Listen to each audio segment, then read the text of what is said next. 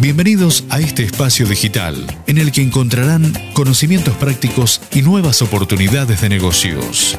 Bienvenidos al podcast de Más Negocios, el único programa para empresarios, directivos y emprendedores apasionados por los negocios. Señoras y señores, con ustedes su anfitrión, mentor de ejecutivos y conferencista internacional, Miguel Furque. Flavia, buen, buen día, muchas gracias por acompañarme en esta experiencia y sumarte a, a Reporchatear.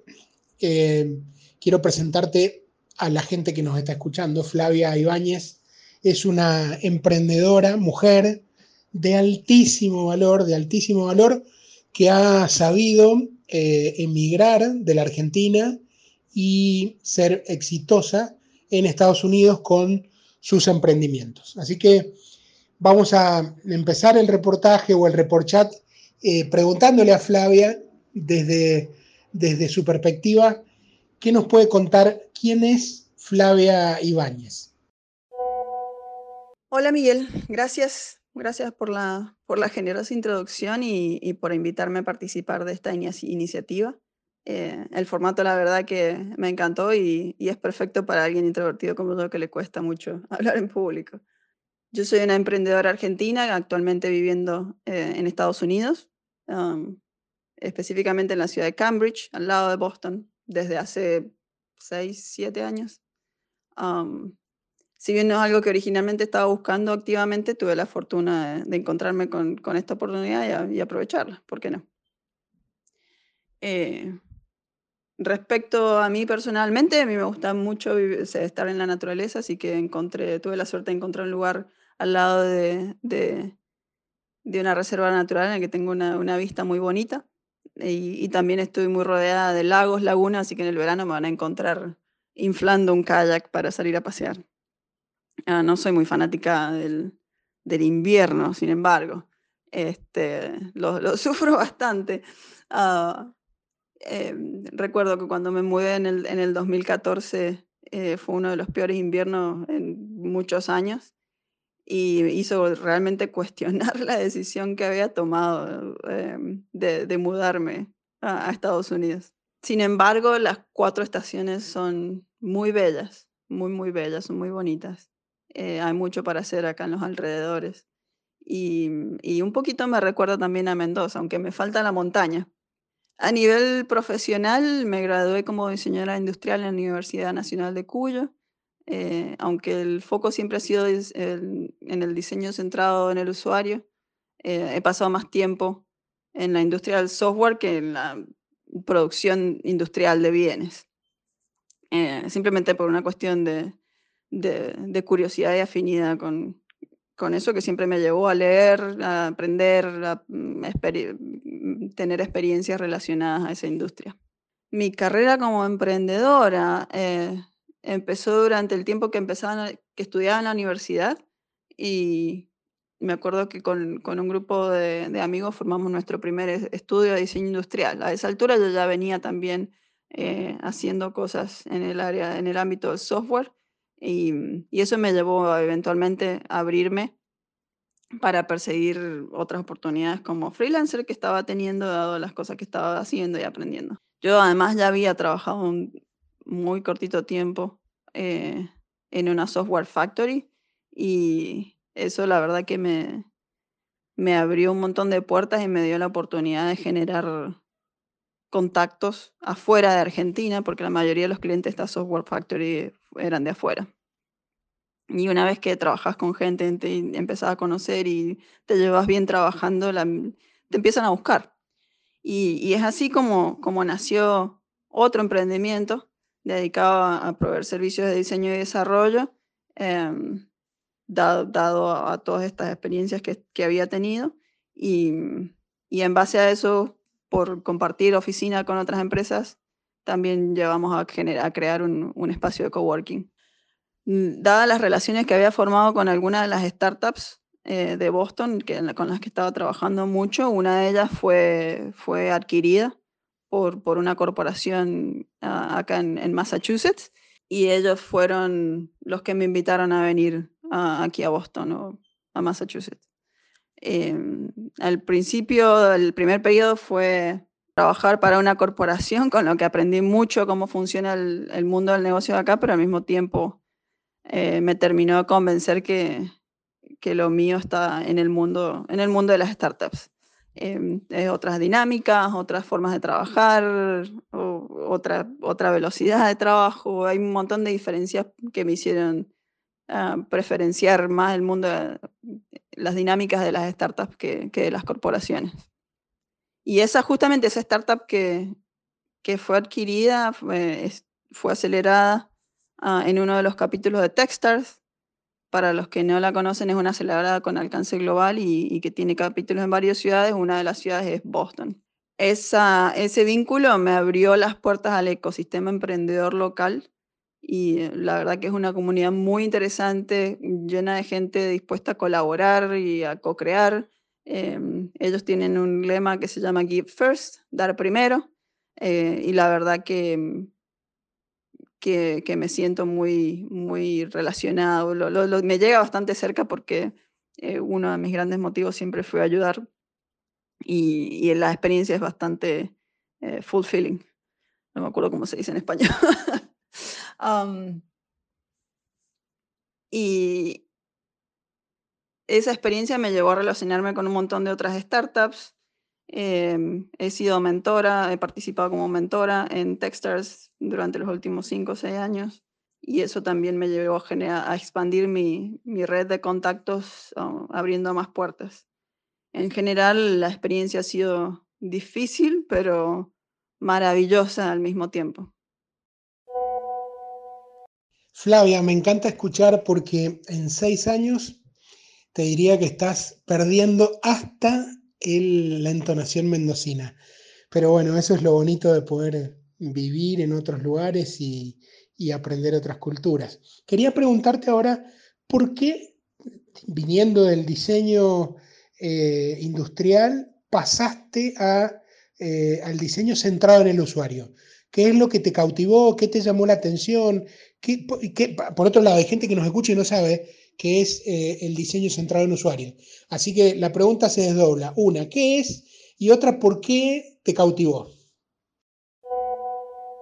Ah, me parece una muy buena pregunta em, porque me das la posibilidad de aclarar eh, el término, que lo hemos escuchado todos un montón de veces en distintos contextos y, muchas veces se le ha atribuido un montón de significados que no son exactamente eh, el original, digamos quizás sea más fácil eh, relacionar esta definición con, algo que pasó hace muy poquito, no sé si has visto en las noticias, eh, que se cometió con Citibank, que se cometió uno de los mayores errores de la historia bancaria, que accidental, cuando accidentalmente mandaron 900 millones de dólares, lo que es un montón, como pago a, los prestamistas de, de, la cosmética Revlon, eh, y que afortunadamente para ellos fue la cancelación de la deuda. Este, lo, interesante de esto es que el proceso de, Citibank requiere que tres personas confirmen la transacción antes de ser enviada. Y las tres personas cometieron eh, el mismo error. Sin, sin meterme en los detalles de la situación, la, pregunta que se me viene a la cabeza es por qué eh, este error no pudo ser prevenido. Y, la respuesta que, te puedo dar desde el diseño centrado en el usuario es que porque no se pensó en las personas que iban a usar este producto en el proceso de creación de esta solución. y con el objetivo de que les permita exitosa, en forma exitosa, completar la tarea de mandar un pago parcial de la deuda a los prestamistas de Revlon. Y básicamente esa es la definición. Y no es un problema, no es un problema nuevo y, tampoco ha sido tratado por, por, un solo autor, eh, pero, pero sí ha sido popularizado por Donald Norman por, allá por los años 80. Él se especializa en el área de la ciencia cognitiva, que estudia la, mente y los procesos, y específicamente en la usabilidad, que todos los que estamos en la industria que yo estoy lo hemos leído, lo hemos estudiado en algún momento, porque se ha convertido como casi en la Biblia. Eh, cuando se habla de, usabilidad y el diseño de experiencia de usuario. Em, él, popularizó el término de diseño centrado en el usuario a través de todos sus libros, los libros que ha publicado, su carrera académica y, trabajando en grandes, grandes compañías. Entonces, la forma en que él propone resolver eh, este problema, que él ya venía viendo a través de observación de, accidentes de trabajo o errores en, los procesos de producción o, en otro tipo de, industrias, es que se involucre eh, a las personas que son, que son quienes van a usar, quienes van a resolver sus problemas a través de estas de estos soluciones o estos productos, en el proceso de diseño. Y, lo, hace, lo, propone de dos maneras. Una es em, dedicándose a entender y a estudiar eh, el contexto, las características, las motivaciones, las necesidades, etcétera, de, un usuario típico.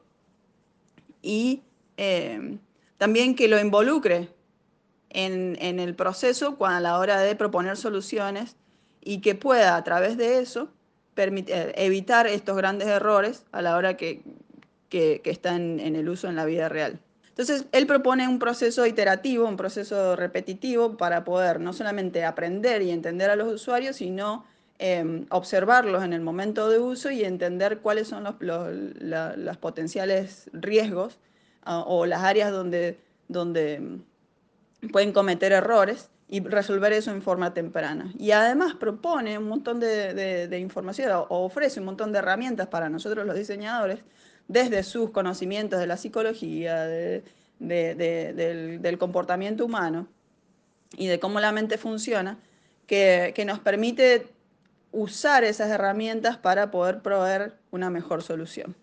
Con, esta aplicación yo puedo estar hablando de un auto, de una silla, de, una aplicación móvil, de, la aplicación bancaria que usaron en el Citibank, em, de una almohada, de un cuchillo, de un montón de distintos productos. Y es, una aclaración que quería mencionar respecto a tu pregunta porque mi enfoque siempre ha sido en el diseño centrado en el usuario. Eh, lo que ha cambiado es el producto final. No es un producto físico, sino que es un producto virtual, un producto digital, que necesitamos producto físico para poder usar, necesitamos de la computadora como producto físico para poder interactuar con estas interfaces virtuales del, del teléfono. Es una forma de, explicar cómo cambié de, una industria a la otra sin cambiar la, la, base que es el diseño siempre centrado en el usuario. Y es un poco para contestar tu pregunta de qué hizo de pasar del producto físico al producto digital es que cuando, cuando yo estaba estudiando la carrera de diseño industrial, eh, y, no sé si ahora tampoco, la industria, la oferta laboral para diseñadores industriales no era la, la, más bondadosa. No, no había mucho, mucho para hacer y, la verdad que muchos de los diseñadores que lograban desempeñarse terminaban ah, abriendo estudios boutique o estudios mobiliarios o se terminaban yendo a Italia, los que lograban que te puedo contar con la mano, creo, con los que se han ido. Este, así que había que buscar otras alternativas para, para ganar dinero, para pagar las cuentas. Y, y, además, el otro motivo es que si bien es una industria muy, muy bella, eh, que me encanta, eh, también está dominada por, por tendencias estéticas temporales y los modelos de negocio actuales que contribuyen a que los productos tengan un ciclo de vida muy corto y al final me sentía que terminaba agregando más basura al planeta. Yo me sentía que con, con los dispositivos, si bien con los dispositivos tecnológicos pasa más o menos lo mismo hoy en día, en los productos digitales eh, sentía que tenía yo más control sobre el impacto ambiental que, que, puedo llegar a generar, al menos desde mi granito de arena. Eh, hay mucho para discutir dentro de eso, pero este, era lo que yo sentía en, en, en ese momento. Y además es una cuestión de, de afinidad. Desde la primera vez que, que, me topé con una computadora, eh, me sentí muy, muy atraída al, al mundo de las, de las, interfaces digitales y, y, desde ese momento siempre me pasé horas y horas enfrente de la computadora. Me acuerdo cuando era más chica. También me, cuando logré tener internet por primera vez, me la pasaba... Uh, en las noches a la madrugada para que, para que mi familia no se entere que estaba usando la línea telefónica. Pero eso es otra historia. Y, y bueno, y eso, esa, esa afinidad, ese, ese, gusto, esa dedicación que le di me llevó a, a generar oportunidades de trabajo y así es como, como seguí en ese rumbo. Eh, tu software, Novigo, que ha tenido varias etapas por lo que me has comentado, eh, ¿nos contás cuál es en la que está ahora? ¿En qué momento? ¿Con qué mercado? ¿En qué foco? Eh, ¿De qué tamaño de empresa estás, eh, trabajando hoy? ¿Qué, ¿Qué, nos puedes contar acerca de, tu bebé, que es Novigo? Hoy lo, los papás de Novigo somos dos y hay un par de primos hermanos que también nos, nos ayudan. John, John Gorin es, es mi socio, él se especializa en el área de tecnología, tiene un montón de experiencia y, y tiene un, una capacidad de ver las cosas de una forma holística que la verdad admiro mucho. Este, como empresa, hemos, nosotros hemos adoptado una filosofía que no es de la, más popular, obviamente porque impone una velocidad de crecimiento un poco más lento, pero eh, también tiene sus beneficios. Eh, esta filosofía es el que probablemente lo has escuchado como bootstrapping y que básicamente significa que nosotros nos propusimos tener una empresa que crezca por sí misma sin requerir el capital inversor externo. Este, la estrategia que, que elegimos para lograr eso, eh, para no tener que buscar inversores, es eh, tener una estructura de ingresos dividida en dos. Una eh, es a través de un servicio de consultoría que ofrecemos a, a startups de acá de, de Massachusetts, eh, mayor, mayoritariamente, y, y, la otra es eh, los ingresos generados por la venta de suscripciones del producto. Y es una, un camino muy interesante y la verdad que no me arrepiento de haberlo elegido porque nos da la, la, la oportunidad de explorar, de probar un montón de cosas nuevas y, y, de hacer las cosas a nuestra manera, a nuestro estilo, sin, sin tener las, las, presiones externas que trae eh, tener, tener prestamistas o tener inversores eh, mirando lo que haces todo el tiempo. Y hoy el foco que, en, en lo que nos hemos concentrado es eh, EdTech, que es la educación, la tecnología en la educación. Y, y nuestro bebé, como, como vos decís, se llama Canvas by Novigo, aunque eh, tenemos que cambiar el nombre pronto, estamos en eso, eh, porque va a tener muchos problemas cuando va a la escuela. Básicamente el problema es que, el problema es que allá hay un, L, un LMS, que en español sería como sistema de gestión de aprendizaje, Learning Management System, que tiene, domina una, una, un buen margen de, del mercado, se llama Canvas, que lo, está en muchas de las universidades de acá de Estados Unidos y lo, los estudiantes lo usan al mismo tiempo que lo usan cuando usan nuestra aplicación. Al mismo tiempo, porque es su manera en que se comunica, en el que el profesor eh, comparte los materiales de la clase. Y y eso la verdad que genera un montón de confusión y además evidencia que cuando creamos esta herramienta, obviamente originalmente no estábamos pensando en el mercado educativo, fue algo que vino después. Y este, también nosotros somos bastante nuevos en el mercado. Eh, lanzamos el producto al principio del 2020 enfocándonos en emprendedores. Y después de testear, entrevistar, hablar con un montón de gente, cold calling, cold emailing. Eh, a mitad de año encontramos evidencia uh, de que el lado educativo tenía más tracción, así que pegamos el volantazo, como decimos en Argentina, y casi un año después, supongo, eh, con algunas modificaciones, con algunas adiciones, este mismo producto está siendo utilizado por estudiantes universitarios y estudiantes que están haciendo másters, el MBA, en la Universidad de Columbia. eh, es una universidad que está en, ¿cómo se llama? Ivy League, que está situada en, en, Nueva York. Esta, esta universidad fue nuestro primer cliente y hemos logrado expandirnos bastante dentro de, la dentro de la institución. Hemos logrado crecer dentro de la institución. Al principio no lo podíamos creer porque tener acceso a, una universidad cuando hablas con cualquiera de, de, las personas en este mercado, eh, sobre todo tener acceso a, los profesores es muy complicado y todavía este, nosotros estamos aprendiendo cómo, cómo llegarle y cómo alcanzar a ellos porque en, cierto es muy difícil alcanzarlo. El, profesor como comprador, si bien hay situaciones en las que ellos inclusive tienen su propio eh, eh, budget, eh, igual es muy, es muy cíclico, es, muy, es, un, es un ecosistema muy, o un entorno, un contexto muy especial el, tema de la educación high, de universitaria a partir de ahí hemos, hemos seguido ah, desarrollando el producto en esta, en esta área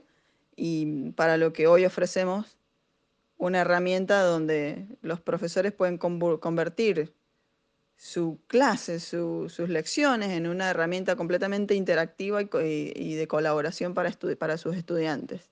Es una preocupación muy grande que tienen, ya sabemos todo el contexto de la pandemia, pero más allá de eso, eh, mantener a los estudiantes motivados y, participando y asegurarte, asegurarse que cumplen eh, sus objetivos de aprendizaje es un desafío muy importante y es uno de los mayores objetivos de, los profesores. Entonces, en este caso, los estudiantes a través de nuestro producto trabajan en los proyectos de la clase, utilizando los conocimientos de la clase y, el profesor puede hacer un seguimiento continuo del progreso de la dinámica de los equipos y de la participación de los estudiantes dentro y fuera de la clase. Esto, esto segundo es, es como lo más importante eh, y lo que más eh, es útil para, para los profesores porque les ofrece información en tiempo real que les permite tomar decisiones y ajustar el desarrollo y, cómo dictan la clase em, a, las necesidades de los estudiantes en, el momento en el, que, en el que sucede, porque muchas veces estas, estas situaciones las aprenden o las entienden después de que la clase terminó, después de que el semestre terminó, cuando muchas veces ya, ya es tarde. Y a través de, de esta herramienta, ellos lo que pueden es ajustar la clase en forma real para dar la mejor experiencia de educación que puedan a los estudiantes. Eh, como, como dije, esto es totalmente nuevo para nosotros. Estamos, tenemos un montón eh, que aprender. Estamos aprendiendo que los ciclos de ventas son largos, son lentos, eh, por lo que somos conscientes de que para nosotros está una fase de, exploración que puede que dé frutos, o, que tengamos que decidir dar otro volantazo. Lo importante es que mantenemos una mente abierta para saber aprovechar las oportunidades. Muy interesante, Flavia. Me resulta hasta inclusive eh, raro escuchar que una empresa de tecnología decida eh, plantearse el crecimiento a través de la reinversión de, su propio flujo, esto del bootstrap, bootstrapping, porque no es lo que hoy la mayoría hace, sino que salen a buscar inversores al mercado. Y así que por eso me resulta raro.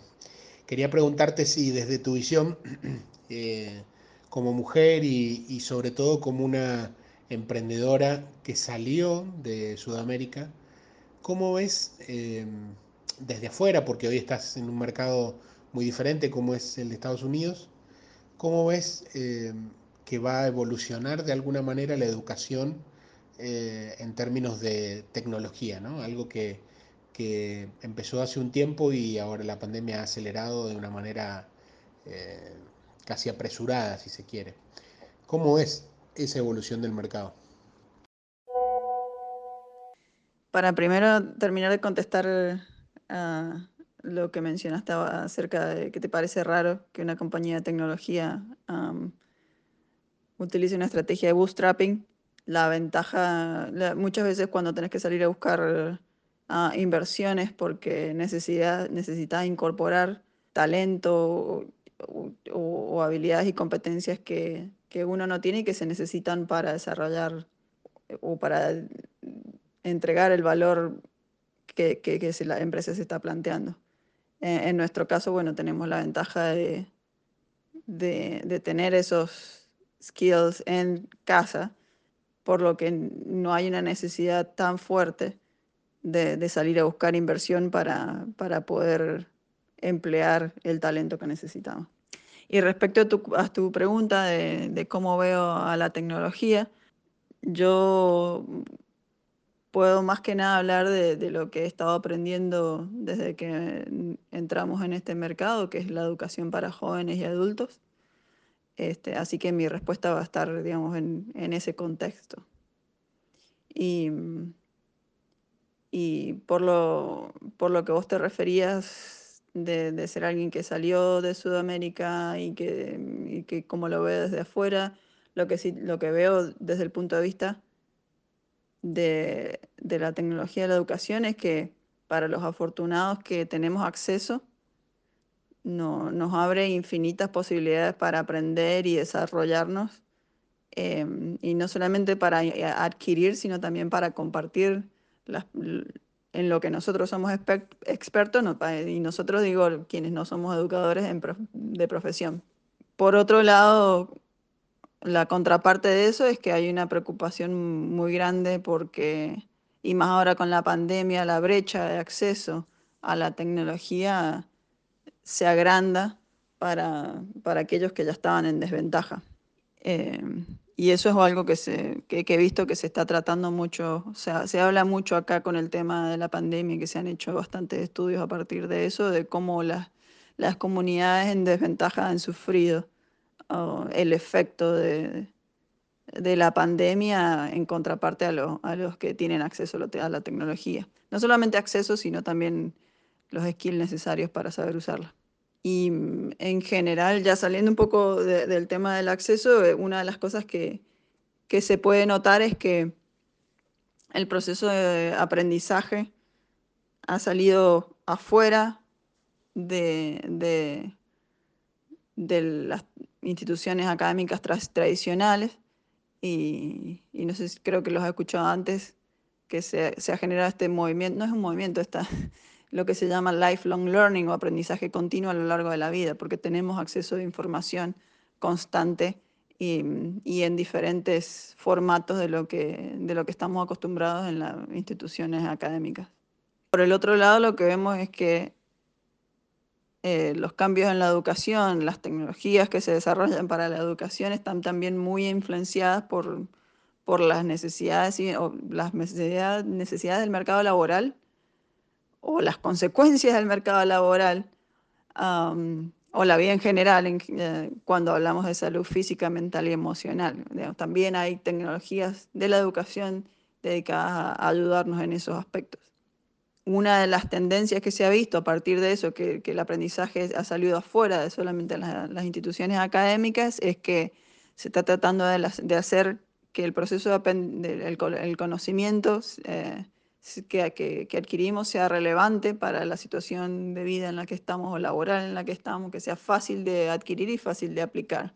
Y ahí es como cuando vamos a escuchar un montón de, del microlearning, bite-sized learning, que es eh, micro em, porciones reducidas de contenido que son más fáciles de, consumir. Otras tendencias como el problem-based learning, el aprendizaje a través del problema, de, el aprendizaje a través de la solución de problemas, a través de la experiencia. Y también hemos visto también todo lo que es las certificaciones online, que cada vez se hacen más, chicas y mucho más especializadas.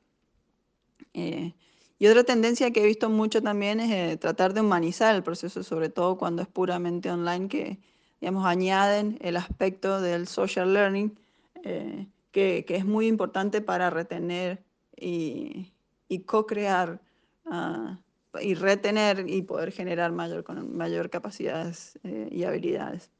Y también lo que se ha visto mucho también es el, el group coaching, eh, el coach eh, a través del el elemento social del aprendizaje, de soporte, poder aprender de tus peers, no solamente de un educador. Y, y en general las empresas van a seguir adquiriendo tecnología, porque ya vienen incorporando un montón de, tecnología con el objetivo de, desarrollar el talento interno y de retener el talento, este, y además eh, tener un feedback de, métricas de seguimiento digitales a partir de eso para poder medir eh, el, el performance de los empleados. Y otra cosa que he visto mucho también que se aplican todas estas métricas es a través de, del comportamiento, las habilidades, conocimientos que, que, se necesitan para cada rol. Y acá entra mucho, por ejemplo, de vuelta lo que es coaching, lo que es el desarrollo de, de habilidades y competencias, que todo, todo, todo si se desarrolla a través de la tecnología, todo se mide y todo se puede eh, usar para identificar patrones para tomar decisiones, etc. Y, las instituciones en sí van a seguir durante el, proceso de transformación digital, mucho que no, les queda otra, eh, sobre todo para aquellas que dependen, por ejemplo, de la cantidad de estudiantes. Se ha visto que a través de los años la cantidad de estudiantes en las instituciones está disminuyendo y muchas de esas dependen del número ah, para, recibir, para recibir fondo o porque si son con fines de lucro necesitan eh, mantenerse rentables y, la innovación es una estrategia para la innovación tecnológica es una estrategia para eso. Y ya volviendo un poco a lo, a lo de lifelong learning, la figura de, lo educador ya no, ya no solamente es la persona que está frente al aula, sino que también es la que comparte los conocimientos eh, por los diferentes canales tecnológicos que tenemos y también la figura del mentor, del coach. Eh, y esto hace que hayan un montón, la tecnología se, se mueva a lugares donde no solamente es entregar conocimiento, sino es conectar, ayudar a que, que las personas conecten y compartan y aprendan de una de, otra. Es, es, muy interesante cómo se está viendo ese aspecto humano de, de las soluciones tecnológicas. Y al final, y un poco volviendo a, lo primero que mencioné, del acceso, para que todo esto sea equitativo y diverso, necesitamos que, que las instituciones y que, y que todo el mundo que esté involucrado tomen este tema como prioridad. No solamente para hacerlo equitativo, sino también diverso. Los puestos de trabajo estén ocupados por hombres y mujeres o cualquier otro género en forma equitativa que todos tengan acceso, también todos tienen que tener eh, el acceso a la educación de la misma manera y, eso necesita ser una prioridad. Y el, problema no solamente, como ya dije anteriormente, no es solo, no es solo el acceso, sino también eh, saber, tener las habilidades necesarias para poder usarlas, saber usar. Eh, la educación, la tecnología de la educación va a seguir creciendo, está en un boom y más que nada ahora, después de la, pandemia, aceleró el proceso, pero es algo que ya venía sucediendo. Flavia, que mm, me encanta escuchar una persona que conoce de la industria y con una mirada hacia adelante, parada sobre las tendencias, la verdad, me saco el sombrero, te felicito y, y por otro lado, y para cerrar, te agradezco muchísimo tu predisposición, el tiempo que le has dedicado, la, el profesionalismo con el que has respondido, porque mm, no es tan habitual, en general digo, que un ejecutivo, un emprendedor, eh, como, como, es tu caso, digo, se tome el, trabajo de compartir lo que sabe y proponer cosas nuevas. Así que voy a estar siempre agradecido por este report chat que, has compartido conmigo. Y mm, para cerrar, te voy a pedir eh, que por favor le dejes a, la comunidad alguna sugerencia que te parezca importante para quienes están un pasito antes que, tú, que vos, digamos, en el sentido de que de que están reiniciando o iniciando sus emprendimientos, alguna sugerencia de tu experiencia como emprendedor. Y desde ya me despido de vos con mucho, pero mucho cariño y deseándote que tengas un gran año. Miguel, muchísimas gracias a vos por, por los buenos deseos, por invitarme a participar, ha sido un placer. Em, yo espero escuchar más historias, ya que me suscribí a tu canal y voy a estar atenta a los nuevos videos. Así que mucha suerte con eso y mucha suerte con todas las iniciativas que, que estás trabajando. Eh, yo también espero que tengas un muy, buen año. Y, y, respecto a qué le puedo bajar, bueno, si, si has empezado con una idea de negocios que va directa al consumidor, te puedo asegurar que hay un montón de posibilidades de que termines enfocando Ah, o cambiando tu modelo de negocio a B2B, donde, donde el comprador son empresas y, y no al consumidor, que es un mercado mucho más difícil. Es un, un, poco en broma digo esto, pero también un poco es verdad porque lo he visto pasar un montón de veces. Eh, lo he visto pasar y lo he vivido un montón de veces. Pero bueno, broma, pero no, aparte. eh, yo creo que una de las cosas que aprendí es que no existe ninguna receta para ser emprendedor Ah, no existe ningún momento ah, específico en la vida donde haya que hacerlo, ni una edad específica en la que haya para lanzarse a esto. Eh, una de las cosas que me afectó mucho a mí es que con este ideal que se ha creado del emprendedor, de cómo es, cómo debe comportarse o, hasta dónde tiene que llegar, cuál es el, eh, el, modelo exitoso, eh, y la verdad que no le calza a todo el mundo y muchas veces me sentí que, que si yo no era tal cual eso o, ese tipo, uh, yo no iba a llegar a ningún lado. Y la verdad que no. Eh, emprender, emprender algo tiene muchas facetas, muchos estilos y cada uno construye el propio. La, vida es diferente para todo el mundo y no, significa que haya una sola receta para ser emprendedor. Otra cosa que he aprendido es que eh, emprender es muchas veces un camino de varios pasos o varias startups. um, y que siempre el paso anterior te enseña algo para mejorar, para mejorar el que sigue. Muchas veces eh, emprender eh, requiere muchos errores y muchos aprendizajes para llegar um, a, a, lograr ese ideal o lo que te habías planteado lograr. Y para los que recién están arrancando, hay algo que, con lo, que siempre le he dicho a los, a, los emprendedores con los que he trabajado o con los que he mentoreado, que, no arranquen gastando plata, tratando de construir algo que, todavía no hay evidencia o que no han logrado validar y muchas veces hay otras maneras de validar la idea de negocios antes de tener un producto completamente desarrollado.